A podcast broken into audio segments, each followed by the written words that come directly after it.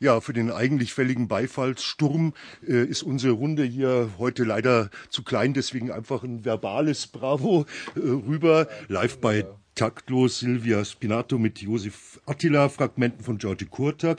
Und um den mental-ökonomischen Zustand von Musikfestivals sorgt sich jetzt erstmal ganz grundsätzlich unser taktlos Eventphilosoph Dr. Martin Hufner.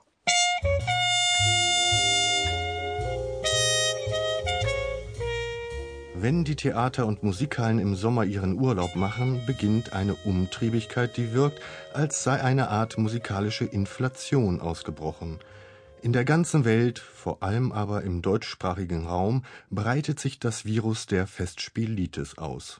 Auch im Urlaub lieben es offenbar genügend Menschen, total beschallt und durchtheatert zu werden von Schleswig-Holstein über das sich selbst auf der Autobahn Land der Festspiele bezeichnende Mecklenburg-Vorpommern bis über Bayreuth nach Salzburg oder Schwetzingen wird Musik, Oper und Theater gemacht.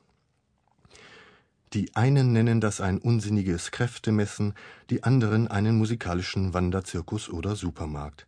Es geht um Stars, es geht um die Stärkung der Wirtschaftskraft der Region, es geht um Präsentieren und Repräsentieren und irgendwie geht es auch um so etwas wie Kunst oder Kultur. Die ist dann so verpackt, dass es den Ansprüchen der Happy Few genügt. Da konkurrieren vorpommersche Picknickpferdekonzerte vollkommen harmonisch mit den diesjährigen Salzburger Ausflüssen unter dem Motto Nachtseite der Vernunft. Der Kulturkritiker Hans Magnus Enzensberger diagnostizierte bereits in den 80er Jahren Miesepetrich. Hier lockt ein Meer von Künsten, die alles andere als brotlos sind. Geld genug scheint vorhanden zu sein. Und wenn schon gestrichen werden muss, dann zuerst an altertümlichen und bescheidenen Einrichtungen wie Bibliotheken und nicht an Großprojekten und Superspektakeln, die für Prestige und volle Hotels bürgen. Geld für das Überflüssige ist, wie die Agrarpolitik zeigt, stets im Überfluss vorhanden. Vielleicht ist eine derartige Festspielitis die unhintergehbare Forderung einer mittlerweile totalen Kulturglobalisierung und zugleich deren Hypertrophie in Form einer fortschreitenden kulturellen Klimaerwärmung.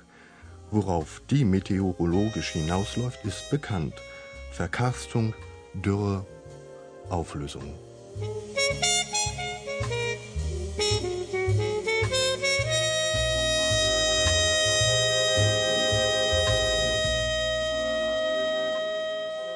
Taktlos, Ausgabe 126 und heute geht's ums Phänomen Musikfestival.